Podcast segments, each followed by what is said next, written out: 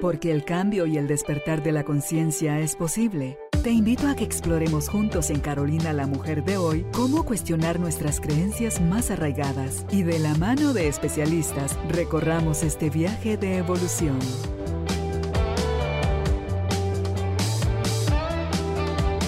Este episodio llega a ti gracias al apoyo de Cemento Stark. Transforma tu vida, transforma tu casa con Cemento Stark. Y el Instituto Guatemalteco de Seguridad Social. Recuerda que el IX te apoya con brigadas empresariales. Si detectas síntomas de COVID-19 en tus trabajadores, solicita una brigada para hacer hisopados. Instituto Guatemalteco de Seguridad Social X.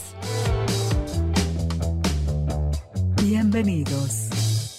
Tribu de Almas Conscientes, bienvenidos nuevamente al estudio de Carolina, la mujer de hoy, este espacio que surge con la idea de generar herramientas y compartir conocimiento en voz de los expertos que nos guían a encontrar esos puntos donde en el proceso de vivir pudimos haber formado nudos, pudimos haber dejado bloqueos o se crearon vacíos que hoy por hoy seguimos teniendo esa curiosidad o esa necesidad de encontrar respuestas. Hoy nos acompaña desde Argentina, Buenos Aires, Andrés Gottfried. Él es doctor en psicología con un máster en science en análisis existencial, es logoterapeuta y también es conferencista. Hoy nos acompaña para conversar sobre el tema Un viaje de vuelta hacia la libertad, tema que a mí me apasiona. Desde chiquita tengo como ese deseo de ir tras la libertad. Antes yo pensaba que libertad era hacer lo que me daba la gana. No, señores. Hoy sé que la libertad es parte de nuestra esencia, pero no puede vivirse de esa manera si no va en correspondencia con nuestra responsabilidad asumir las consecuencias, los resultados de cada una de nuestras decisiones. Así que bienvenidos, bienvenidas. Gracias por estar con nosotros nuevamente en este espacio. Empezamos.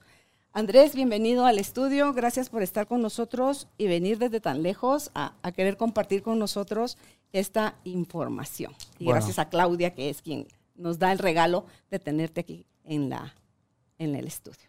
Muchas gracias, Carolina, por esta invitación. A mí me honra estar acá poder dialogar con vos este, en, este, en este programa.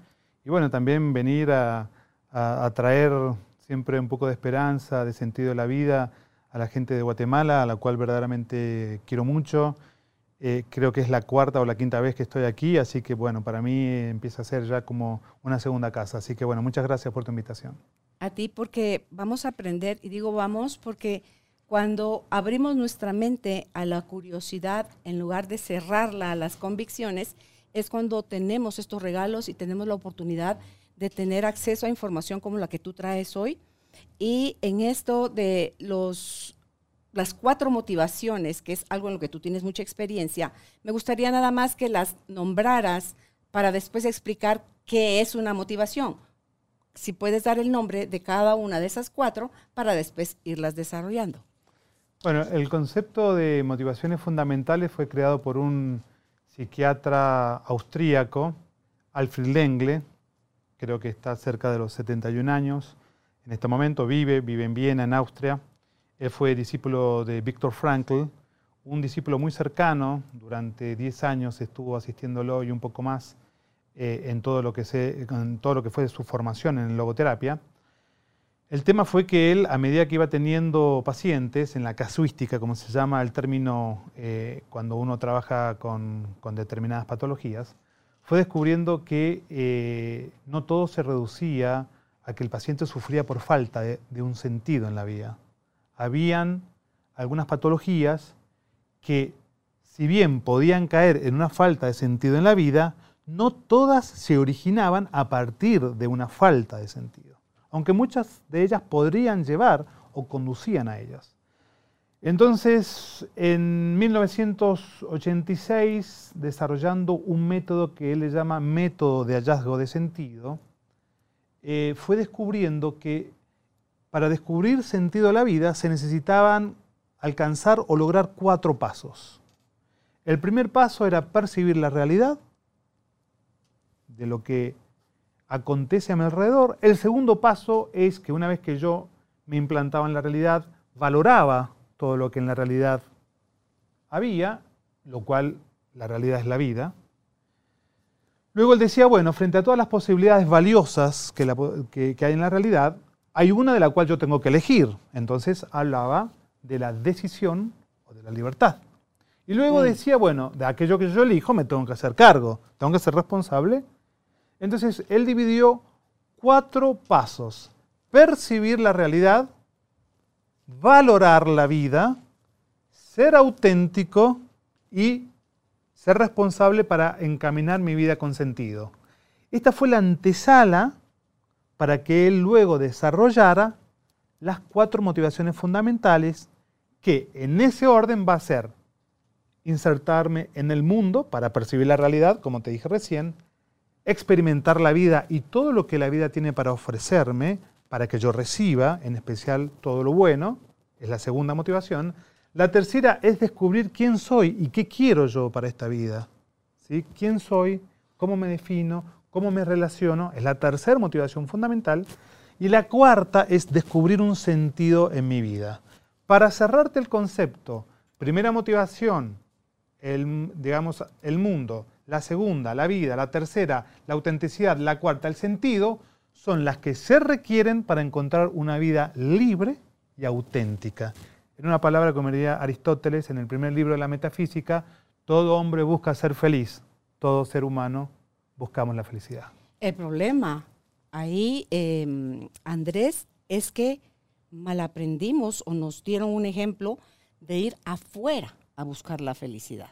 Cuando la felicidad es algo que yo decido constantemente, más allá de lo que está pasando en mi entorno, como quiero vivir eso que está pasando. Entonces yo puedo estar en una crisis en medio de algo que puedo haber calificado en el pasado como problema, pero si dejo de clasificarlo así como problema, sino lo veo como oportunidad de crecimiento, de hacer un viaje a mi interior y revisar, eso que ese impulso es reactivo primero porque tenemos hábitos demasiado arraigados, le encuentro a esa situación un espacio para crecer.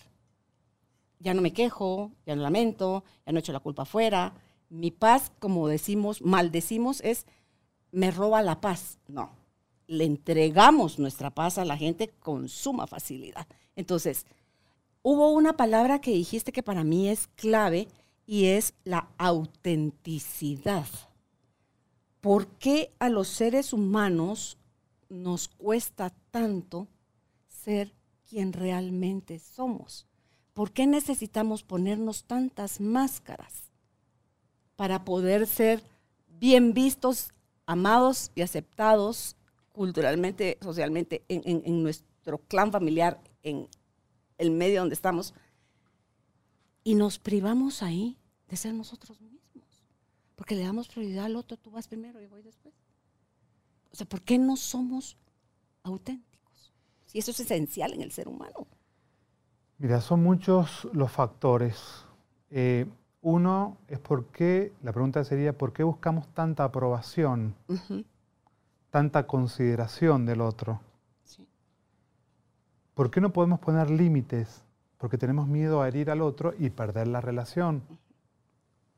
¿Por qué necesitamos eh, decir lo que el otro quiere escuchar y no lo que nosotros muchas veces queremos decir? Eh, en el ser humano, eh, desde que estamos construidos, estamos construidos desde la otredad, estamos construidos desde un otro. Ese otro es nuestra madre, que es la que de alguna manera pone en palabras nuestras necesidades. El niño llora, la madre dice seguro que se mojó. No, entonces seguro que tiene hambre. No, seguro que le duele el estómago. Entonces, estamos construidos desde un otro. En, somos seres sociales y al estar construidos con el otro estamos enraizados en un proceso de comprensión. El otro nos pone palabra a lo que nosotros no podemos decir. Entonces, ¿cuál es el tema? Que nosotros necesitamos del otro para ser, necesitamos el aprecio, necesitamos el apego. Uno de los mayores índices de mortandad es la soledad, la depresión. Estamos construidos desde un otro.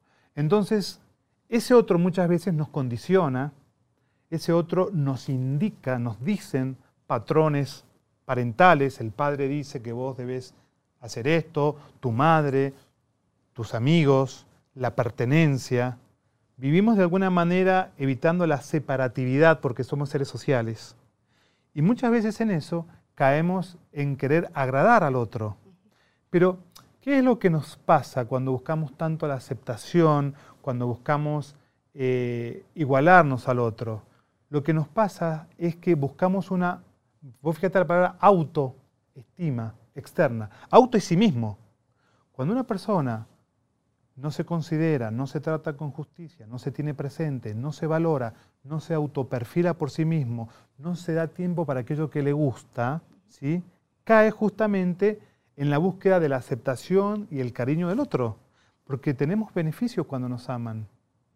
Entonces, ser auténtico requiere de mucho coraje, requiere de mucho trabajo, requiere aprender a decir que no, requiere de perder. No estamos dispuestos a perder. Muchas veces incluso no estamos dispuestos a perder relaciones que son dañinas. ¿Cuántas veces se da el círculo de la violencia, los círculos de las dependencias, de las codependencias, porque dependencia es de mí hacia alguien, codependencia es de ese hacia mí y de yo para el otro. Entonces, eh, esto es lo que nos pasa. Ser auténtico hoy en día implica separar, poner a la luz, ponerme en un recinto exclusivo que me pertenezca a mí y requiere muchas veces la negación y la crítica. No hay ningún artista que haya sido verdaderamente un artista de ruptura que no haya sentido en primer orden el rechazo de la sociedad porque creó un movimiento nuevo, porque claro, ya no era parecido a esto. Todos los, grandes crean movimientos de ruptura y el primer movimiento es de, de no aceptación, de miedo, de, cuestionar. de cuestionamiento. Entonces, no es una situación fácil porque ser auténtico implica separar, implica ponerme en un recinto exclusivo. Pero la gente que ha logrado encontrar todas estas teorías, así como fue el caso de, el nombre que me dijiste del señor, Alfred Lengle, Lengle él, su maestro era Víctor Frankl, que ya era una autoridad. Pero eso es lo que me encanta a mí, cuando tienes un buen maestro, el alumno tiene como la apertura en el maestro de supérame, ve por más, sigue investigando, sé curioso, que es otra cosa que se nos priva desde que somos pequeños, porque nacimos en un estado de, en una capacidad de podernos mm, integrar en la vida, porque está la curiosidad de un niño que muere por aprender, por absorber, porque tiene que tomar la información. Se nos limita se nos han, nos han enseñado qué pensar, no a pensar. Entonces, cuando surgen esas cosas, y tú decías hace un ratito, el miedo a perder. Yo creo que perder no es malo todo el tiempo. Cada que tomamos una decisión, si tú hay A, B y C. ¿Cuál de las tres elegiré? Sopeso los beneficios, las consecuencias de A, B, C, que puedo estimar que van a suceder. Elijo C. Para elegir C, tengo que perder la opción A y la opción B. Exactamente. Entonces, pero no es malo. No, es malo porque, ¿cómo voy a saber a menos que lo experimente? Y en una de esas acierto y era C la decisión correcta. Y en otras no pero era así. todos los de la todos los del B se te vienen en contra y te cuestionan porque vos elegiste C. Sí, pero no importa. Te digo porque yo vengo de ese mundo. Pero hay gente que eso le refiere una gran pérdida de vínculos, de relaciones, de beneficios y no lo pueden muchas veces soportar. Y, sienten ese mandato que lo tienen que repetir. Por eso yo te decía, los pintores, los filósofos son siempre pensadores de ruptura. Pues fíjate que vamos a la filosofía. Sócrates y Platón eran uno solo. Aristóteles vino y rompió. Y todos los platónicos decían, no, que Aristóteles, ¿sí? Hume y Kant eran personas que rompieron. Eh, Husserl y Heidegger son pensadores de ruptura. Podemos pensarlo también. Víctor Frankl, que fue un gran creador y un, hombre pero que recibió 29 doctorados honoris causa, súper conocido, Bueno, tuvo un discípulo que hizo un pensamiento que a mi criterio agregó, pero generó la reacción de la comunidad de los que estaban de una manera ortodoxa. Que es natural, cada vez que nos sacan como individuos de la zona cómoda, que de cómoda muchas veces no tiene nada, pero solo porque es nuestra zona conocida, ya nos habituamos a vivir ahí, ni se te ocurra venirme a sacar, a salir de aquí porque me vas a, me voy a molestar contigo. Pero no me molesta en realidad tu acción. Me molesta ver mis miedos, me molesta ver mi mente cerrada, mis autolimitaciones, mi... Eso es lo que hace a la gente que se opone a salir del... a que rompan el status quo de, de esa manera. Pero digo yo, no importa. Alguien tiene que atreverse a ir como el salmón, nadando en contra de corriente. Y ahorita estoy con una intensa curiosidad de saber por qué el salmón nada contra corriente, llega a su destino, desova, el macho fertiliza los huevos, ahí los tiene que poner en un lugar porque están matándolos más de la cuenta. Si no queremos que se extinga el salmón, hay que hacer altos ahí. Entonces, pero, ¿por qué no más fácil nadar río abajo? Y encuentro una cuevita donde me pongo a desovar. No, entonces tengo esa curiosidad porque eh, creo yo que cuando termine de, y Álvaro, mi marido, está oyendo un audiolibro precisamente sobre cuando me dice, fíjate que estoy en un audiolibro del salmón, y digo, no te puedo creer.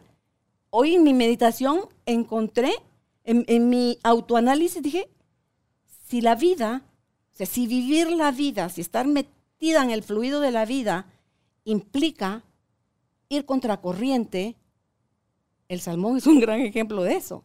¿Por, ¿Cómo lo hace? ¿Y por qué no ir contracorriente? Si las grandes, Por eso. los, los, grandes personajes de la historia, los grandes pensadores de la historia, lo hicieron. Lo hicieron. Por ejemplo, yo vivo en, una ciudad, Mendoza, que está cerca de Chile, donde San Martín cruzó los Andes. En los Andes está la Concagua, que es la montaña más alta de América Latina, de América completa, perdón, una de las más altas del mundo. A nadie se le podía ocurrir pasar un ejército por la montaña más alta de América para liberar literalmente a Chile, con gente de Argentina, con gente de Chile, de los españoles, remontar en río por mar y llegar a Perú y liberar a Perú de los españoles. Esto es una cosa loca. Pero, Pero ahí está el coraje que decías. El coraje. Porque, ¿qué es básicamente la confianza? En la confianza vos vas sobre el mar de la inseguridad de la vida. ¿sí? ¿Qué es incertidumbre al final? La vida es una cita ciegas. Sí. Es una cita ciegas. Pero qué hermoso. Y sí, porque está la sorpresa. Sí. Y porque siempre hay algo bueno que te espera y que está ahí para vos. Entonces, lo que se necesita es el coraje de arrojarme a vivir de acuerdo a mi corazón. Cuando vos me decías, ¿qué elijo? A, B o C, yo le digo a mis pacientes, bueno, a ver, ¿qué es lo que vos sentís? ¿En qué te sentís tocado? Porque tal vez puedas elegir A, donde está en el grupo de tu gente, porque vos te sentís tocado ahí. Pero ¿en qué te sentís tocado? ¿En qué te sentís llamado? ¿En qué te sentís sensible? A mí hay una palabra que me gusta mucho de los mexicanos que dicen, no, sé si se dice acá también en Guate, ¿qué te late? Y me gusta, ¿viste? Porque ¿qué te late? Es ¿qué te late en el corazón? Donde estoy solo yo, no hay nadie ahí. ¿Qué te late? Y yo digo, esto me llama, esto me convoca, esto me late, esto me toca, allá voy. Porque cuando yo tengo claro que tengo un movimiento interno, conmoción significa con movimiento, todos los obstáculos los voy a poder salvar. Por eso Víctor Frankl, en uno de sus libros, haciendo una alusión a Nietzsche, diría que quien tiene un por qué vivir puede soportar casi cualquier cómo. Pero vos tenés que saber a dónde vas. Lo demás lo vais sorteando. Y previo a saber a dónde vas, es quién sos. Exactamente. Que mucha gente no sabe. Pero y te menos conoce su sentido. Tenés que ir descubriéndote en la vida. Y eso es algo que creo yo, eh, Andrés, vamos, tú decías el autoestima hace un rato, es el, la autoobservación, la autoaceptación porque luego nos enseñaron que algunas partes nuestras no le gustaba a la gente y entonces ponle más atención a gustarle a la gente que a ser tú mismo, ¿verdad? Entonces, en la autoobservación me va a dar paso a autoconocerme para autoaceptarme. Y ya cuando me acepto me puedo amar completa. Y si me amo completa, voy a aceptar mi luz y mi sombra y voy a poderme, eso es lo que creo yo que nos da a los que nos atrevemos a ir por la vida haciendo disruptivos o haciendo cosas que no es lo común. Ese es como el, resorte, lo que nos, nos empuja, nos lleva la curiosidad a querer saber, ¿y si eso no es así? ¿Y si se puede de otra manera? ¿Y qué pasaría si tal cosa? Que me lo diga la vida. Pero me tengo que arriesgar. Que me lo diga la vida si eso no es así. Exacto. Pero si no me atrevo a experimentar, y ahorita quiero que tú nos digas esto, si no me atrevo a experimentar lo que a mí mi alma me está guiando a hacer, porque es eso lo que me late, porque yo así funciono. Eh, ¿A quién le voy a dar la voz? ¿A los demás? ¿O a mi alma que sabe cómo guiarme? Recuerda, este episodio llega a ti gracias al apoyo de Cemento Stark. Mejora tu espacio interior, así como tu espacio exterior. Remodela tu hogar con Cemento Stark. Y el Instituto Guatemalteco de Seguridad Social. El IX te recuerda restablecer las defensas de tu cuerpo con la cuarta dosis contra el COVID-19. Los pacientes con enfermedades crónicas o inmunosupresión ya pueden acercarse a todas nuestras unidades médicas por su dosis. Instituto Guatemalteco de Seguridad Social, X. Mira, con respecto a lo que me estabas diciendo, eh, yo siento que está perfecto, pero hay que agregarle dos conceptos más cuando vos llegás a la autoaceptación. La pregunta es, ¿qué es la autoaceptación? Auto siempre es un movimiento que yo hago de mí hacia mí en el cual es un movimiento absolutamente solitario, ¿sí? porque lo hago yo. Y si puedo poner en paréntesis todo lo, que los demás dicen de mí, mucho mejor, porque es, es una introspección, es decir, es meterme adentro. Está bien, yo me acepto. Ponele que tenga la capacidad y el coraje de aceptarme. Pero yo puedo aceptar algo que no va conmigo. Por ejemplo, acepto que soy ansioso, ponele, acepto que puedo ser depresivo, acepto que puedo ser violento, acepto que hice mal las cosas, que herí, que fui egoísta. Bien. Entonces digo, ah, bueno, que me quieran como yo soy. No, pará. Para, para. Pregunta que le sigue. ¿Vos querés ser así realmente? No. ¿Vos quisieras ser de otra manera? Y sí, yo quise. Y entonces vos vas a ir a un proceso que se llama autodistanciamiento, que vos puedas distanciarte, pero vinculándote con los valores del ser que vos querés ser. ¿Sí? ¿Querés toda la vida ser así? ¿Es bueno para vos ser así? Esa es una técnica que se llama análisis existencial personal, que es ver lo que me oprime o me condiciona, aceptarlo, pero luego para tomarme una distancia. Entonces vos decís, vas al juicio. ¿Vos querés ser así? ¿Te parece justo? ¿Te parece lícito? ¿Ha sido buena la vida para vos? Y no, no, no me parece. Según tus valores, ¿cómo te gustaría ser? Y visualizas esa versión de ti. Exactamente. Y a mí me gustaría eh, eh, esta manera, esta forma. Ok, eso se llama autodistanciamiento. Cuando vos lograste ver algo negativo, lo aceptaste. Recordad que aceptación es dejar ser, es permitir. Yo ya no sostengo más. Yo dejo caer. Es decir, si yo estuviese acá, no, porque esto me tiene cansado, me tiene harto, ya no quiero saber más nada. Vos estás soportando una situación difícil. Llega un momento. Y ahí sufro. Sufrís porque lo que te hace sufrir es la posición que tiene en tu brazo para que esto no caiga. De repente, vos estás criticando y decís, ¿sabes qué, Carolina? Ya está. Ya está. Lo dejo, lo dejo. Me tiene harto, no podía hacer nada con la mano. ¿Qué pasó? Lo dejaste caer. Aceptar es soltar, permitir que las cosas, así como vienen en tu vida, así como vienen, que sean. Es que, por eso decía yo, en el caso de la libertad. Eso es libertad. Sí, en el caso de la libertad no es posible a menos que te hagas responsable. Y en ese autodistanciamiento es donde estás aprendiendo a reconocer todo aquello que, que si no estaba bien, que es necesario cambiar, si no sabes cómo buscas ayuda, que puedes mejorarte y eliges ya, es tu versión vieja de ti. Exactamente. Versus la versión en el que deseas compartirte. Hay trabajo por hacer, hay que escribir. Bueno, qué, pero ahí está. ¿Qué virtudes no tengo que quiero desarrollar? Ahí estás en la tercera que yo iba a agregar, autoaceptación, autodistanciamiento, que vos dijiste claramente, ¿cuál es la eh, visualizar qué tipo de mujer yo quiero ser? Yo quiero ser más amable, no me quiero pelear con la gente, yo quiero hacer deporte, no quiero tener este cuerpo, no, ok. Eso es, ahí está la libertad, que vos decís, yo esto, yo acepto que soy así, pero esto, esto yo no lo tengo adentro, yo no quiero eso. Ok, ¿qué vas a hacer? ¿A qué valor vos vas a apelar para superar esto? Entonces, sí, a mí me gustaría, por ejemplo, hacer una buena dieta, tratar mejor a mi esposo, irme un poco más de vacaciones, me gustaría meditar. Entonces, ahí vos estás haciendo una autotrascendencia que es, te estás vinculando con valores para decir, en la libertad que dijiste, yo no quiero ser así, estás apelando a la responsabilidad. Estás buscando los medios. ¿Cuándo? ¿Dónde? ¿En qué momento? ¿De qué manera? Entonces vos ahí completás el paso que va de la autoaceptación, el autodistanciamiento y la autotrascendencia. Que la autotrascendencia es como que vos superaste el problema. Si el problema estaba acá, lo saltaste.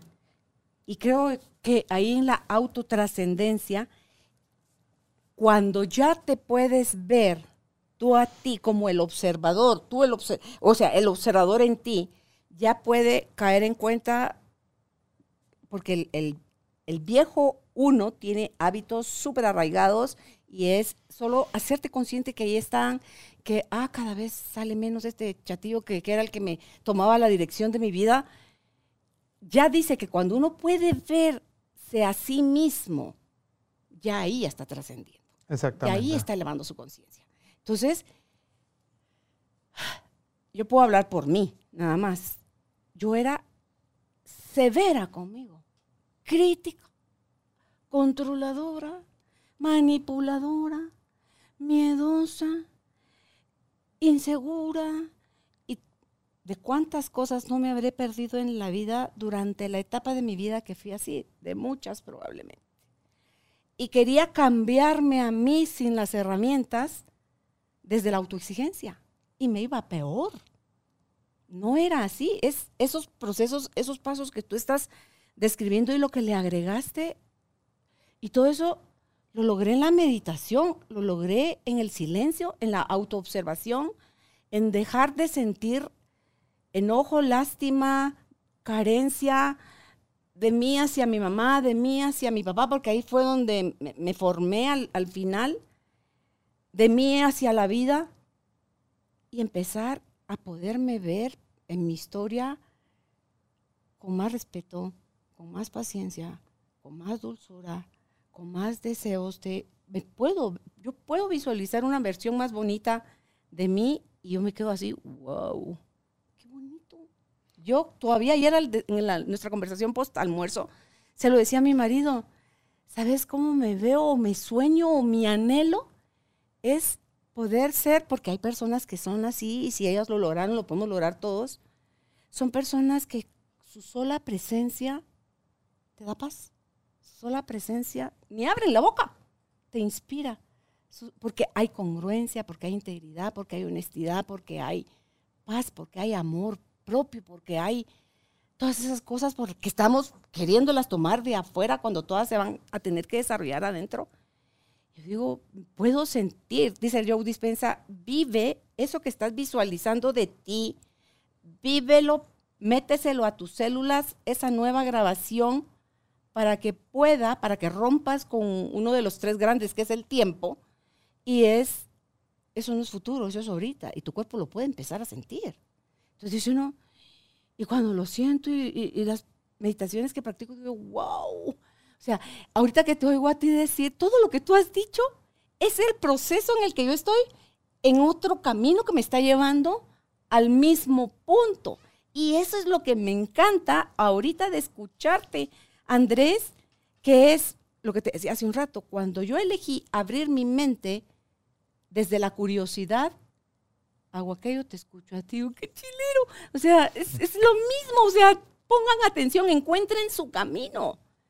Pero la promesa o la oferta hoy es, por lo menos de mi parte, es que si te atreves, si te das permiso a hacer esos procesos, el regalo que te espera de ti, en ti, para ti, es maravilloso. Y ya después, Andrés, nos podemos donar a la vida, al mundo, a no querer rescatar a nadie. Ya nadie nos debe nada. Es un ser, ser, ser, que si uno... Es un ser que deviene, pues dijiste una palabra muy clara, el permiso. Darme el permiso de ser quien yo quiero ser. Sí. Pero visualizar está muy bien. Ahora me pregunto, vos, ¿qué vas a hacer con eso que has visualizado? Porque la visualización no alcanza. No, me estoy haciendo responsable a través de la autoobservación, las cosas que he encontrado. Acciones concretas. Que quiero soltar, como hiciste con el papel, versus qué más necesito hacer, no para el exterior, sino para mi interior, para que mi ser llegue a alcanzar Pero tenés que poner acciones concretas. Yo voy a hacer esto, este día, con esta hora, con este tiempo, el lunes, el miércoles. Eso, la responsabilidad. La planificación. Exactamente, la responsabilidad, porque es hacer en obra la virtud. Yo puedo visualizar algo que es virtuoso, decís, perdón, algo que es bueno, pues decís, ah, sí, lo bueno es lo que vale, lo que es significativo para vos, perfecto. Pero la virtud es la encarnación del valor. Porque hay mucha gente que dice, sí, yo sé lo que tengo que hacer, yo lo tengo claro. No lo hace. Sí, yo sé que tengo que dejar de beber, clarísimo. Bueno, hagamos virtud, encarná ese valor. Entonces, la obra perfecta de las cuatro motivaciones fundamentales es ver mi realidad, es conectarme con lo bueno de la vida, con los valores, es descubrir quién sos, pero encaminar tu vida con un sentido. Y el sentido de la vida no se logra si no es a través de la realización de aquellos valores que vos querés encarnar. Si vos no lo encarnás, vos decís, bueno, ya sé cómo ser libre, me encanta la libertad. Esto que vos dijiste, qué linda que es la libertad. Y bueno, me gusta la libertad. Y hacete cargo. Sí, te doy un ejemplo. Responsabilidad sería. Sí. Ahorita en, el, en ese plan, en esa acción que me lleva a convertirme en eso que quiero hacer, yo tenía antes la idea de, ay, qué pereza, como dicen los mexicanos, qué flojera, tener que estar atendiendo al hombre, como por qué no es el hombre el que atiende a la mujer. Entonces, yo tenía una guerra interna en ese sentido. Justo ahorita que venía de la radio para acá a hacer esta entrevista, ¡cling! me cae.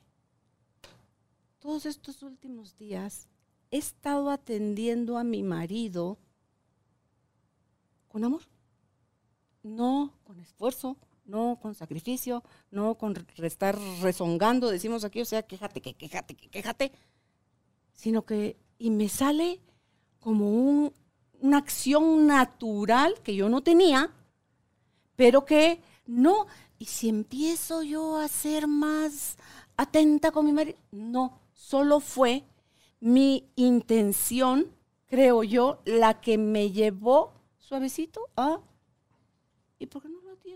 Vos dejaste, vos dejaste de ver tu marido por el valor. El valor es el servicio, es la entrega. Cuando vos dejas de ver lo que a vos te pesa, que es decir, es la casa, es el orden, son mis hijos, es mi marido, y ves el valor, la entrega, la generosidad, el esfuerzo, todo es mucho más fácil. Cuando vos canalizás el objeto desvalorizado, es un peso. Cuando vos ves el valor que está en juego ahí, porque haces lo que haces, todo es mucho más fácil. No es que no te vayas a cansar, por supuesto, pero el valor es lo que siempre te salva, porque el valor es lo que nutre la vida. Y ahí es donde sustituye uno el tengo que por el quiero hacer, quiero ser, quiero dar. Te lo entrego, te lo dono. Exacto. ¿Sabes qué? No hace falta que me des nada, te lo dono gratuitamente. Sí. Entonces, pero... Esa es la máxima realización, ojo, porque vos podés hacer un valor porque vas a tener un beneficio. Está bien, está bien. Uno trabaja, quiere que le paguen, está bien. Pero el valor realizado en su máxima expresión es el valor donado. Te lo doy sin que me des nada a cambio. Y te lo regalo. Como a mí me regalaron la vida, a mí me regalaron mucha. La vida ha sido muy generosa conmigo. ¿eh? Te lo doy. No es que siempre tenés que estar en ese plan, ¿verdad? Pero a veces no está malo vivir del valor por ello mismo. Aristóteles le decía a sus discípulos, ¿por qué hay que ser virtuoso? Bueno, hay que ser virtuoso porque uno es inteligente, ¿por qué hay que hacer el deporte? Porque uno este, constituye su cuerpo, ¿y por qué tocar música? Porque la música organiza. Está bien. ¿Y por qué finalmente ser virtuoso? ¿Para qué ser virtuoso? ¿Para qué ser feliz? Entonces llegaba la última respuesta, que ya no había más respuesta, que decía, por ello mismo. Y vos cuando decís, por ello mismo, es la máxima plenitud que vos podés alcanzar. Porque pasaste... Y hay que vivirlo para poderlo hay comprender.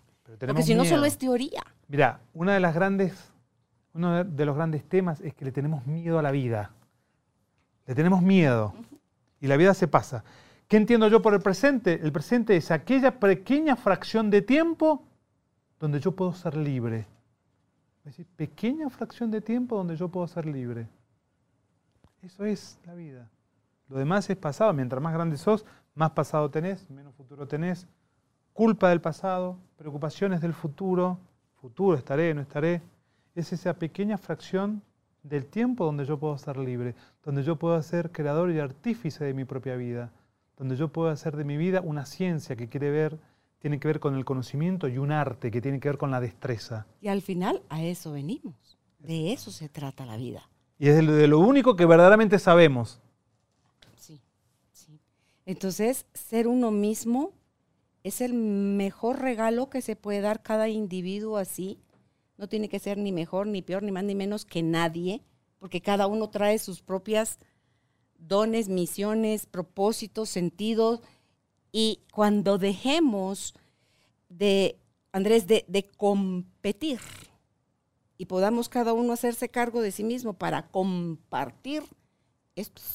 Pero es el Edén, o sea, es, es volver al paraíso, que para mí el cielo y el infierno no es un lugar a donde vas a llegar después de que tu cuerpo pierda la vida, sino que es cuando tú eliges desde un amor, desde esa conciencia, estás en el cielo, o sea, es un estado de conciencia el cielo, y es un estado de conciencia el infierno donde tú quieres habitar es, tu decisión. Es donde vos querés posicionarte para vivir la vida. Exacto. Finalmente de eso se trata. Claro. ¿Cuál es la posición? ¿Cuál es mi conexión profunda con la vida? Y tú hablabas de la motivación, que hay personas que ni siquiera, porque, o sea, tú nos vas a explicar, pero muchas veces se confunde la motivación con la inspiración. Yo soy más pro inspiración. Inspirit, dice Wayne Dyer, o sea, de que venga de, de mi espíritu, de adentro. Porque hay personas, o cómo se le puede explicar a alguien que, ni siquiera puede comprender qué es una motivación. ¿Qué es eso que te impulsa a hacer o a no hacer?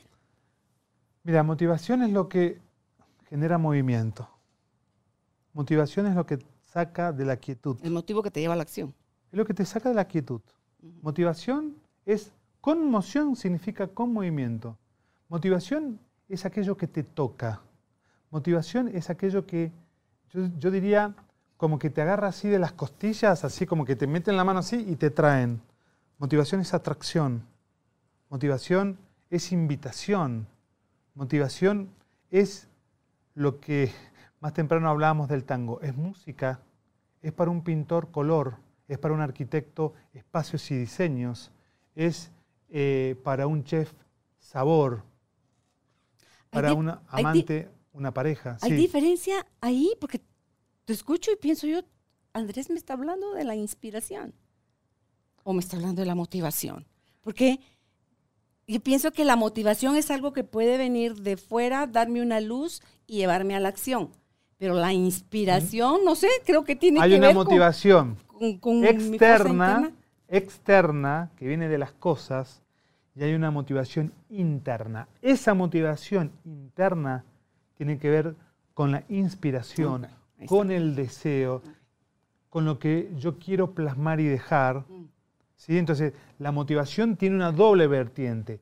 Como valor, aquello que me es importante y que nutre mi vida, pero también aquello que surge y que nace en mí. Fíjate qué interesante, cuando yo lo escuchaba a Alfred Lengle, eh, que él fue muchos años, 20 años seguidos a, a Argentina, él decía, yo les voy a dar un concepto de persona. Yo era muy joven en ese momento porque empecé a hacer los cursos con él muy joven. Entonces decía, persona es lo que habla en mí.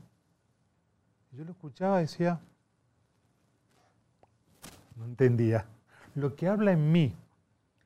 Persona es, lo que habla en mí es justamente lo que sale de mi inspiración, creatividad, originalidad, lo que surge, lo que emana. Y tengo que darle curso. Persona, mi persona, Andrés, es eso que habla en mí, en mi corporalidad, en mi tendencia, en mi gusto, en mi pasión, en la conexión con la vida.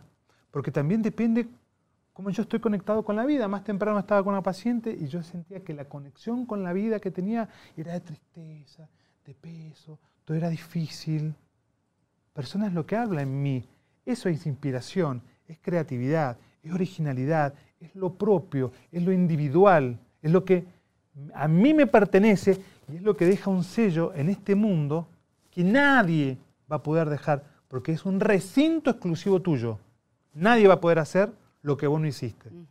Y o me lo que hace- hiciste. Y me hace todo el sentido porque tú estás saliendo de tu lóbulo frontal y hace, es lo que nos diferencia de los animales, que también tenemos el cerebro de ellos, atrás de eso, donde cuando somos personas, para mí somos humanos y, y fluimos desde ahí, es como más fácil la conexión o la reconexión, porque uno cree que está desconectado de, de los demás, de, de- de todo el entorno, y se vive de una manera diferente versus el,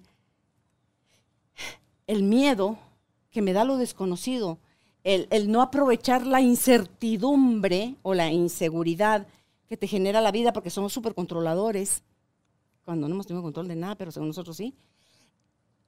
Todo eso, Andrés, creo yo, nos lleva, entendí tu punto de la motivación y la inspiración, gracias por la, por la, por la aclaración, porque ahí sí ya me hizo todo el sentido, y es, no es posible, pues bueno, sí es posible, pero nos lo estamos perdiendo, que por ratitos nada más podamos vivir en esas conexiones a las que tenemos derecho de mantenernos ahí todo el tiempo que querramos, no solo chispitas o pequeños Porque no estamos, no espacios. estamos presentes para nosotros mismos.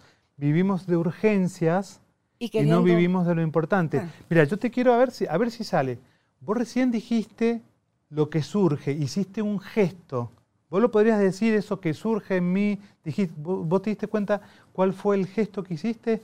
Que lo saco así como de No dentro es del lóbulo frontal. No, lo saco de, ah, de mis guts, así aquí de mis intestinos. Esto, esto es inspiración. este cerebro. Lo sentís acá, es visceral, es emoción pura. que tiene que pasar por el corazón para, esto, para salir. esto es miedo, Sí, sí. esto es traba, esto es bloqueo, que también lo podés llegar a sentir así porque la angustia, hangos del griego significa angosto, pero la inspiración, el deseo, la vida es algo que surge así. de tu entraña. Dices, Sí. Va con todo. va con una fuerza, va con una fuerza que si vos pudieras librarlo, cambias el mundo, cambias el mundo, por eso hay gente que cambia el mundo. Pero empezar por cambiar tu mundo interno. O sea, la forma en que te relacionas con el mundo lo ves y lo, Lo- vos dijiste la clave, dijiste permitir, hay que permitirse ser.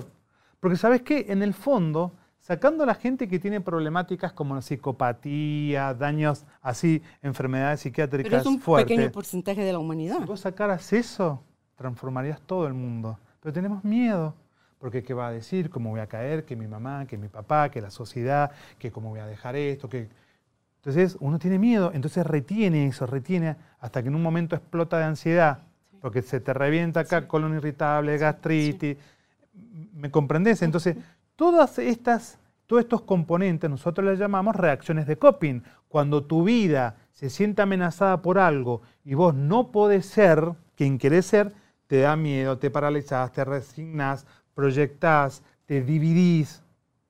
Son todas reacciones que Alfred Lengle en cada motivación habló de reacciones de coping. Entonces muchas veces vivimos de esas reacciones que son emociones intensas que tienden a fijarse que vos no sos consciente y vivís como consecuencia una vida inauténtica sin saber que vivís una vida inauténtica.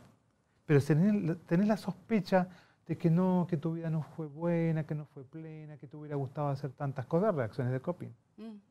¿Y el coping quiere decir de imitación o de repetición de, patrones también de otros? Es, sí, de mucho tiempo. Son características que se rigidizan, que permanecen y son los originarios de los trastornos neuróticos. Sí, y la situación ahí es que es el 95%, otros dicen que el 97%, otros dicen que el 98%, está ahí.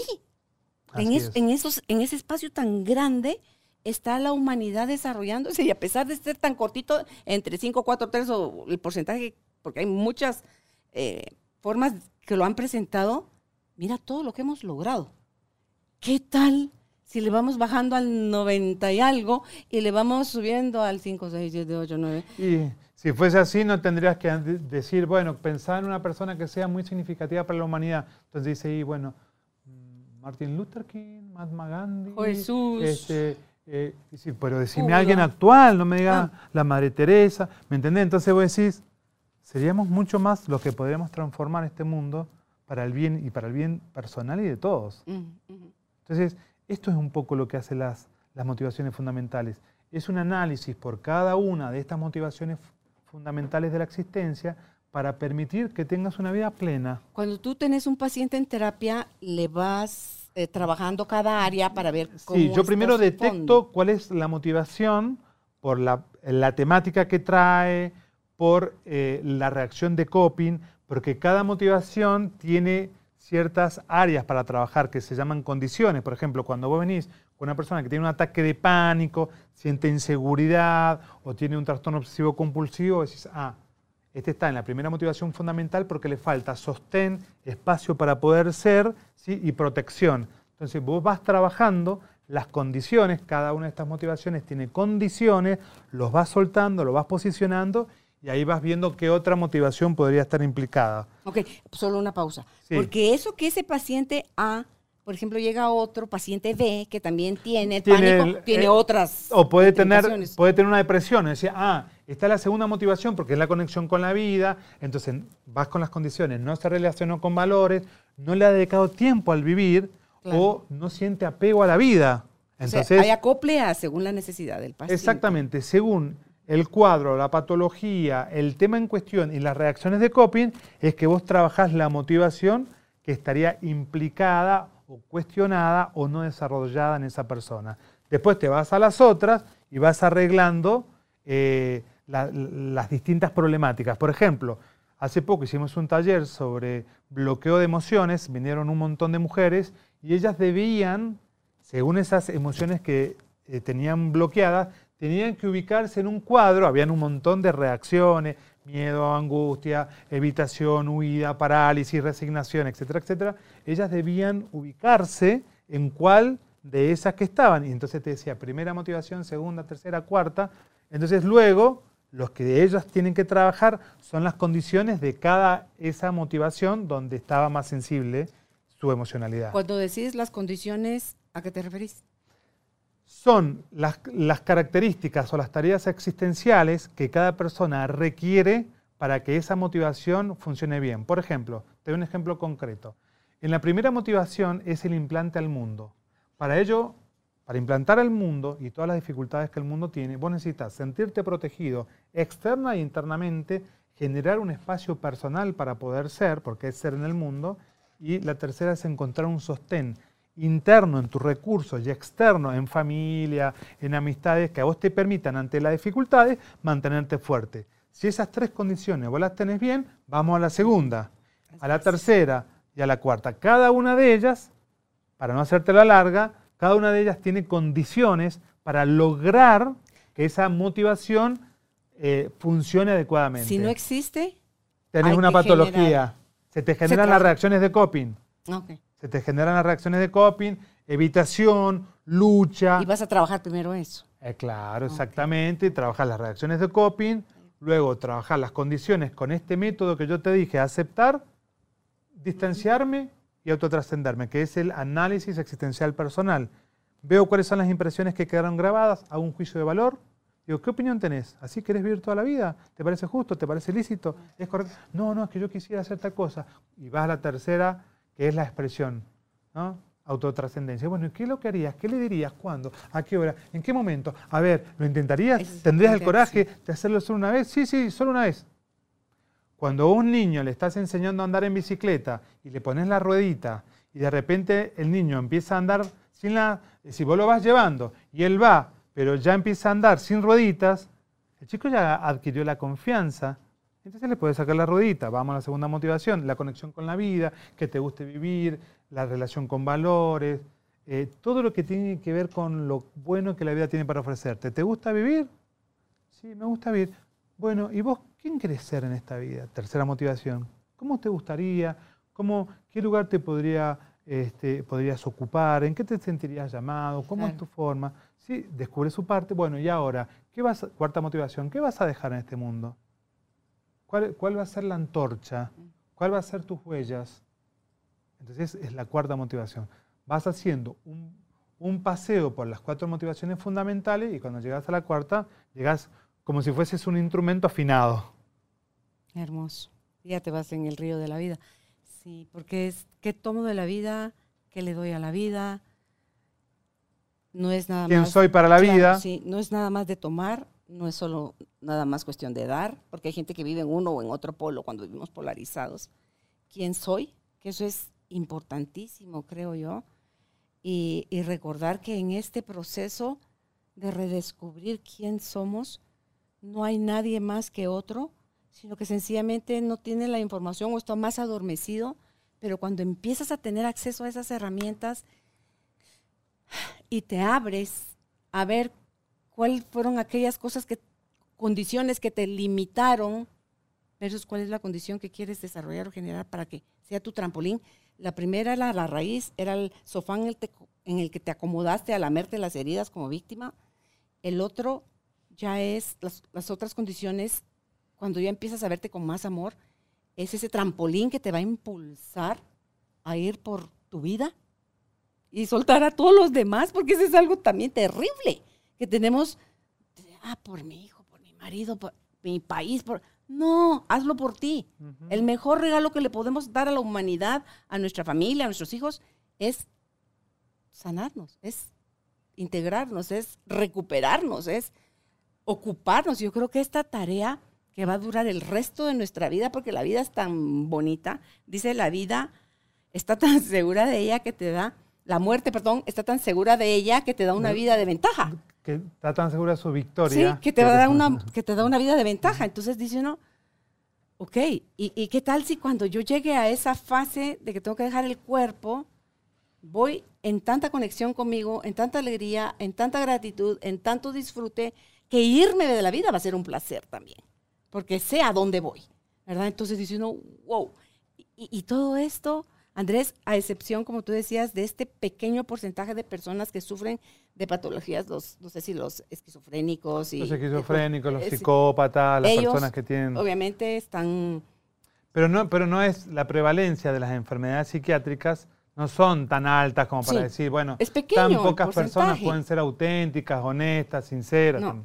Entonces es también qué concepto tiene uno de la vida para quererse quedar en ella. ¿De quién era ese concepto? Que tuyo no era. No naciste así. ¿De quién lo aprendiste? Y ya no para culpar, sino que para decir gracias. O sea, seguro el precio que pagaste por estar en la vida fue grande, pero si no hubiese sido por eso, yo no estaría en la vida ahorita. Y para mí me encanta, hoy me encontré dentro de en, YouTube eh, una meditación, porque unos días vamos a tener un taller de sanando con mamá, sanando mi relación con mamá.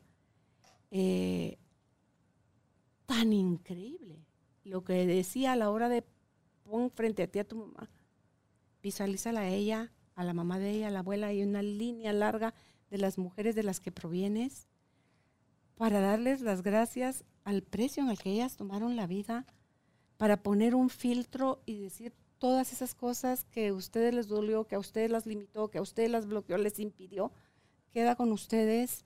Yo tomo lo bueno de ustedes, tomo la vida, me hago cargo de mí. Y mira, Andrés, son, ahorita yo estoy en un momento de mi vida que digo, Señor, de verdad, pero bájale, bájale porque está, está muy rápido y es mucho lo que me está llegando para, plim, plim, plim, para irme dando cuenta de cómo ahorita esta nueva elección de cómo quiero vivir mi vida, en quién me quiero convertir, está tan enriquecida y las cosas están sucediendo a una velocidad que a ratos hasta me asusta decir, bueno, me tengo que, me tengo que aplicar porque si no, no voy a tener tiempo de, de absorber todo o salgo nuevamente de la autoexigencia, que era un lugar donde yo estaba muy metida, y digo, voy a ir absorbiendo al ritmo que lo puedo ir absorbiendo, porque la vida no se equivoca y porque si me está dando toda esta serie de oportunidades es porque estoy lista para recibirlas y si alguna se me pasa, pues se me pasó, pero no me voy a castigar por eso, porque la vida es tan generosa que me va a seguir presentando herramientas y oportunidades de, para el autoconocimiento, la autoaceptación y, el espacio que decías de, distanciamiento. Yo generalmente, eh, vos fíjate, vos entras en internet y tenés miles de cosas para leer. Y vos decís, no tengo tiempo para absorber, absorber, asumir todo lo que la vida me está ofreciendo en este momento. Yo generalmente a la gente le digo, mira, elegí. Porque no todo debe ser importante, no todo va con vos, no todo eh, te va a tocar de la misma manera. Eh, particularmente a, a, mis pacientes les digo, vas a tener que elegir lo que vos sientas que va con vos, aquello que vos sentís en lo más profundo de tu ser. Y segundo, hay un tema con la autoexigencia y con el perfeccionismo. Yo, hay muchísima gente que va a escuchar este programa este, o le está escuchando. Eh, puedo dejar mi teléfono para que si alguien me diga que siendo autoperfeccionista, exigente, es feliz, que me lo diga. Yo te voy a decir por qué es imposible eso. Nunca nadie me llamó diciendo, yo soy súper perfeccionista y soy feliz. Yo te voy a explicar. Porque a mayor nivel de perfección es menor nivel de satisfacción. Porque el máximo nivel de perfección es rigidez. Y nunca nada que fuese rígido puede ser primero perfecto y segundo feliz. Porque se transforma en un deseo que se llama deseo imposible. El perfeccionista y el exigente tiene un deseo que es imposible. Nosotros necesitamos alcanzar un grado suficiente para ser feliz, no un grado muy alto. Esto está muy claro en los textos de Víctor Frankl, cuando él dice, si usted quiere encontrar el sentido, te lo dice de otra manera, ¿verdad? Si usted quiere encontrar el sentido a su vida, necesita alcanzar un grado suficiente, no un grado de excelencia. Entonces, mientras más exigente, mientras más apuntes a la excelencia, más infeliz sos. Totalmente cierto. Cuando vos bajás, tus niveles de exigencia en un grado óptimo o adecuado. No, la gente dice, no, que vos lo que me propones es que yo sea un, eh, que sea un mediocre. Eso, no vas a ese ser era un mi mediocre. problema. Yo lo asociaba a, mediocridad. no, no vas a ser un mediocre. Por supuesto que no. No vas a ser un mediocre. Pero no es hasta que no te das cuenta de cuánto te presionaste y te lastimaste en esa creencia equivocada. Te voy a dar datos, pero mira, he tenido pacientes que eran excelentes en todos medallas de oro en la Universidad de Abogacía, en una de las más difíciles de, Argentina de América Latina. Y el tipo, no, que no, que me tengo que sacar un 10. Ah. Sufrían y se les prohibió que sacara un 10. Mucha ansiedad. Se le prohibió. Y sí, bueno, no. El tipo empezó a estudiar menos e igual se sacaba 10. ¿Qué quiere decir? Que ese, ese, ese, joven, si estudiaba menos, él, él, estudiaba para un 20, no para un 10. ¿Me entendés? Estudió menos y igual se sacó un 10. La mediocridad no tiene que ver con eso. La mediocridad tiene que ver con no ser yo quien quiera ser en aquello que hago. Es otra cosa. La mediocridad no tiene que ver con que mi grado de exigencia alto no, no, nadie es mediocre porque baje su nivel de exigencia a un grado suficiente. Pero esos son los conceptos que tenemos equivocados y por eso sufrimos tanto. Hay que volver a aprender. Sí, por eso nos queda. Y para mí el desaprender es cuando dices, cuando te cachas, ok, pues sí, ahora entiendo. Por eso estamos en un proceso de, de, construcción de paradigmas que nos hicieron mucho daño. una vez me dijeron en una entrevista, usted es un destructor de paradigmas. Sí, me, gustó. ¿sí? Yo hago una deconstrucción de aquellos paradigmas que no nos hacen felices. Y es lo que estamos necesitando, Andrés. es lo que estamos necesitando. Porque todo, todo, todo el mundo se la tiene clara, todo el mundo la sabe, se la sabe y tal, pero veo que todos esos que se la saben no son tan felices mm. o no le está yendo muy bien. Entonces voy a decir, bueno, la verdad no se la sabe tanto, ¿no? Sí. Y tener la humildad de reconocer ah, eso. Es una virtud. Te estás dando los mejores regalos que podés desde ese espacio, porque te abrís a aprender de todos. wow. Y yo mientras más aprendo me doy cuenta de cuán poquito sé, porque hace... Y ahí es donde me lleva la curiosidad a decir, ¡Hala, qué bonito! O sea, ah, qué interesante, ah, contame más de eso, o, qué tal cosa, y a ti cómo te fue, y qué testimonio puedes dar de eso, tú cómo lo viviste, cómo eras antes de, cómo descubriste, qué hiciste con eso que descubriste, cómo te sentís ahora, qué le puedes decir a la gente. O sea, para mí eso es cuando uno está contando sus historias, es nada más con la idea de decirle a la gente, si yo pude, tú también puedes. Exactamente. Tú también lo puedes hacer, pero hay una clave ahí. Tenés que quererlo hacer. Sí, es una decisión. No se hace porque nadie te, te amenaza, si no haces tal cambio, te, me voy a divorciar de ti. No. Eso es algo que tiene que venir de, de, otra vez aquí desde, pero eso ya no viene desde acá, sino viene de acá, de, de, tu conexión ya con, porque yo al alma, no me preguntes por qué yo la ubico aquí, eh, es donde sabes que hay algo mejor, algo interno te lo dice y eliges ya fluir en ese espacio. Hace un ratito que hablabas de la autoexigencia, eh, pensaba yo en el roble y en el bambú. El roble ante la tempestad y vientos fuertes por su rigidez se quiebra. Mm. El bambú, con lo fuerte que es y con lo fuerte que es. Se quiebra. Mientras que el bambú baila porque es flexible y es lo que nos está haciendo falta, llevar ese ritmo del bambú y la fuerza también que tiene el bambú para lo que lo están usando y en construcción y todo, o sea, tiene muchos beneficios. Entonces, no veamos como algo mejor al roble por la historia que tiene o por lo que se puede hacer con él y descalifiquemos al otro. Y, y, si lo pasamos a personas es, ¿y qué sé yo, Andrés, si lo que estoy calificando de que es la mayor estupidez que está haciendo esa persona, se va a ir de cabeza? si necesita irse de cabeza, meter ese último, en ese último agujero la pata, equivocarse, porque va a ser precisamente en ese agujero donde va a venir ese despertar, esa decisión de, no, tiene que haber algo más. O sea, mi vida no puede ser esto, tiene que haber algo más. Y empezar a hacer todos esos procesos de cambio. Entonces... ¿Sabes qué pasa? Que le tenemos mucho miedo al sufrir y, y los padres también tienen mucho miedo de que sus hijos sufran. Y finalmente lo que te hace crecer es el error, es el sufrimiento, es el, el ensayo de las conductas, porque eso nos enriquece, nos fortalece, nos hace crecer, madurar desde lo interior. Entonces, eh, tenemos mucho miedo a sufrir y que nuestros hijos sufran, y así se hacen inútiles, dependientes, Este, se hacen seres que, que no pueden resolver por sus propios medios. Es decir, creo que el sufrimiento, como vos decías, le agregaría yo que es constitutivo de ser humano, de todo ser humano, es parte de la vida, como también es la muerte, y, eso es lo que hace mucho más rico eh, el, nuestro presente, porque vamos a morir, nuestra vida puede iluminarse más, porque este puede ser nuestro último momento. Entonces yo me pregunto, ¿cómo quiero vivir yo este último momento? ¿Con quién? ¿De qué manera? ¿Qué forma? ¿Cómo quiero despedirme? Y eso está muy claro en, la, eh, en una escritura de Homero, este dramaturgo griego, cuando escribe este ataque de los griegos a Troya, que eh, ahí está Aquiles, y Aquiles en la Ilíada ingresa a las costas de Istambul, donde está Troya, profana un templo griego y justo a Apolo, que es el dios de la guerra, le corta la cabeza. Tipo loco, ¿no? Porque está bien, Aquiles había sido sumergido en las aguas de la mortalidad.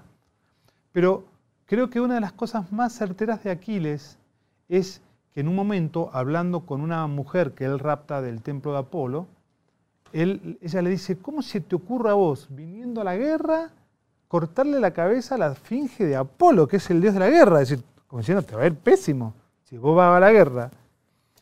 Entonces, él le dice algo muy interesante, que le dice, bueno, yo te voy a comentar algo que en el templo donde vos servías no te enseñaron nunca. Y es que los dioses, por ser inmortales, envidian a los hombres. Entonces ella le dice, pero ¿cómo un dios inmortal va a envidiar a un hombre mortal?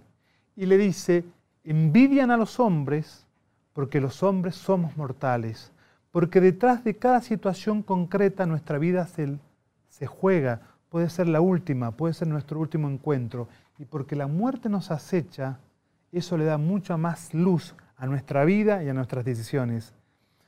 Yo quiero dejar claro que el día es hoy, la hora es ya. No sé qué va a pasar mañana, pero mi vida es en esta fracción de tiempo donde puedo ejercer mi libertad, mi responsabilidad, donde puedo amar, sentir, comunicarme. Y creo que eso es lo más importante, porque la gente espera demasiado para poder vivir cuando ya no puede vivir por enfermedad, por falta de dinero o por ancianidad. Entonces me parece que esto es lo más importante. Y ese viaje de la libertad es animarme en este presente a ser quien soy. Y vas a poner a prueba a un montón de gente que no se va a ir. ¿Sabes lo que sucede cuando vos te demostrás quién sos? Agradás más, sos más simpática, atraes más a la gente, gustás, seducís en el buen sentido.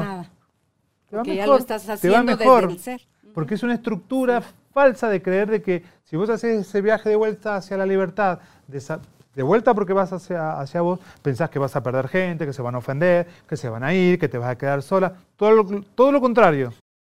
Llegamos a ti gracias al apoyo de Cemento Stark. Optimiza tu espacio para tu nuevo estilo de vida. Remodela tu hogar con Cemento Stark y el Instituto Guatemalteco de Seguridad Social. Supera las secuelas del COVID-19. Los hábitos saludables ayudan a tratar la fatiga, pero si no presentas mejorías, visita a tu médico. Cuídate después de vacunarte. Instituto Guatemalteco de Seguridad Social, X. No, y sí, y a lo mejor va a haber un grupo que se va, pero ya ahí caducó el, lo que compartías con ellos. Este grupo no era, era, un grupo utilitario, era un grupo que no, igualmente no te iba a servir. Claro, entonces em, yo creo que el vivir la vida así tiene muchísimo más sentido, es perderle el miedo a la muerte, porque va a suceder un día, ¿cómo? No tenemos la menor idea, ¿cuándo? Tampoco. Pero yo por lo menos sí aspiro, Andrés, a que cuando ese día llegue, tener o sea, como yo sí creo que se puede pedir, yo pido una muerte santa y es dar un beso a las buenas noches, acostarme a dormir y a no amanecer. Mi alma sigue su ruta, mi cuerpo pierde la vida, se queda aquí, lo creman. Eh, y si me complacen, o que no tiene ningún sentido que lleven a esparcir mis cenizas a un bosque. Pero mi alma se va con esa información, con esa nueva conciencia, con ese, porque dice que no se destruye la, energía de lo que realmente soy, va conmigo a otro espacio. Entonces digo yo, porque acabo de hacer también un ejercicio sobre la muerte, donde fehacientemente creí que me quedaban 30 días de vida y a mí eso me cambió totalmente la vida, le dio otro Hubieras vivido totalmente diferente a como venías viviendo, ¿viste? empecé a vivir de una manera diferente. Cuando yo me comprometí en el ejercicio, a hacer certera la creencia de que a mí me quedaban 30 días de vida. Todo cambió inmediatamente. Y cuando te dice el autor, Michel Domit, te dice, gracias por confiar en mí en este ejercicio, te pido que cierres los ojos, veas cada uno de tus sistemas, tus órganos, todo tu cuerpo en perfecto estado de salud, te visualices como una persona anciana muriendo en paz de una forma natural, que es como Idealmente deberíamos de morir todos los humanos, de manera natural.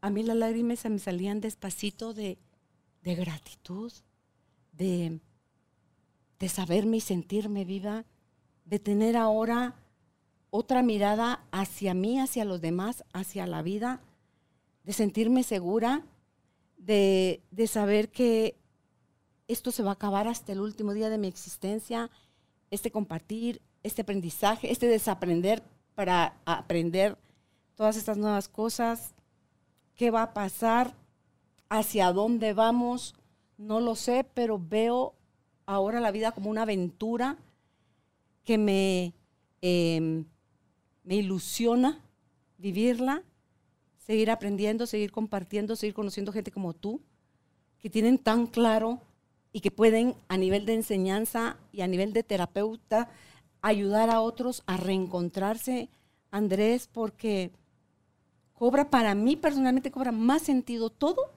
cuando esas cosas suceden. Así que gracias por estar en mi vida, gracias por, esta conversación, gracias por lo que haces con tu conocimiento y tu compartir generoso.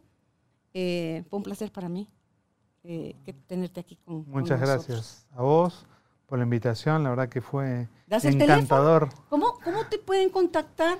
Bueno, yo les tengo que pasar todo el teléfono, es más 54 9 2 6 1 46 78 4 7 3. Parece chiste. Sacala, ¿no? Larga. Y se le quedó. A ver. Pensé que era menos. Ok, es en la Argentina. Más. 54. Ok, va. 9. 9. 261. 261. 46. 46. 78. 78. 4. 4. 7. 3. Jesús. Pero más fácil es ir a un Instagram que es Andrés Gottfried. Es con doble, con doble T, Andrés G-O-T-T-F-R-I-E-D, Andrés Gottfried. Ahí tengo unos videos muy simpáticos con mis hijos. Tenemos una serie de actividades en esta semana súper interesante para que la gente pueda venir. Hoy tenemos un taller para jóvenes eh, sobre sentido de vida a las 3 de la tarde. Eh, pueden conectarme a ese teléfono o me pueden conectar al Instagram que están todas las publicidades. Tenemos para empresas. ¿Das cursos en línea? Eh, estamos ahora en vivo, lo vamos a hacer acá en, presencial. Estamos en presencial en Guate, acá en, cerca de, de Cayalá. Eh, y también eh, estamos en otro lugar, a ver si me soplan. Academics. Academics. Este, tenemos para empresas, tenemos el manejo de la angustia y de la ansiedad, tenemos sentido de vida para adultos, sentido de vida para jóvenes que soy. Eh, tenemos una serie de, actividades para profesionales que es tratar e intervenir en procesos de angustia. Tenemos una serie de actividades muy, muy interesantes, muy bonitas. Los invito porque la verdad que es una experiencia única, es muy terapéutica la gente va y muchos hablan de lo que les pasa y se hacen intervenciones en vivo, se pone una dinámica súper ¿No grabas eso? No, no se graba porque la, grabación de eso implicaría la exposición de la gente que cuenta sus temas. Solo tendrían que poner la cara borrosa. Lo vamos a tener presente. Sí, sí ¿sabes por qué? Porque o se los das a otros en donación o se los das a otros a un costo que, que se elija porque tú te regresas a, Buenos Aires. Yo me regreso, sí, a Buenos Aires y a Mendoza. Quienes no podemos ir a Buenos Aires, quienes no tienen Tienen mi teléfono, también tienen mi teléfono, yo estoy recibiendo... Es decir, chicos, sigue acá. O sea, lo que ya no puedes hacer es preguntas. Sí, pero estoy recibiendo, tengo muchos pacientes de distintos, de distintos países. Simplemente con que me escriban a ese teléfono recibo pacientes en el extranjero con, este, con Zoom y generalmente tengo una perspectiva de cada cuatro meses visitar algunos países donde tengo pacientes, después los trato en vivo. Y bueno, hacemos una atención súper linda, profunda, así que hay posibilidades. ¿En esta visita cuánto tiempo estuviste en Guatemala? Y ahora llevo dos semanas, me queda una semana más, pero es una semana muy cargada con estas actividades que lo está haciendo la Escuela de Tanatología Renuevo, eh, que está haciendo todo, también ahí pueden entrar al, a lo que es el Instagram o al Facebook y ver todo lo que te estamos proponiendo y también hay posibilidades de atenderse personalmente a ese teléfono, ¿no? O sea, tu logoterapia viene de la escuela de ya de Alfred. Claro, yo originariamente me formé con, este, con la logoterapia de Víctor Frankl y luego durante mucho tiempo me formé, hice una maestría con Alfred Lengle en las cuatro motivaciones fundamentales y la verdad que es, es para probarlo. Yo te aseguro que no hay persona que, bueno, voy a probarlo, que después no quiera quedarse a trabajar las motivaciones en toda su vida porque es extremadamente liberador, terapéutico. es, magnífico. Hay tanto para liberar, hay tanto para hacernos cargo, así que nuevamente gracias por haber estado con Gracias a vos y bueno, esperemos que en algún otro momento también nos podamos encontrar. Gracias. Y si aún no le has dado clic, este, esta entrevista te fue de utilidad, dale clic a la campanita, suscríbete a Carolina la Mujer de hoy, que estaremos felices de saber que tú también recibiste esta información como un regalo. Un abrazo a la distancia, que estés bien. Gracias por ser parte de esta tribu de almas conscientes. Recuerda visitar nuestra página web carolinalamujerdehoy.com.gt para más información de estos temas y de nuestros invitados. Tenemos más programas, blog, libros, talleres, tienda en línea y material exclusivo para quienes se suscriban. Encuéntranos en redes sociales como Carolina la Mujer de Hoy.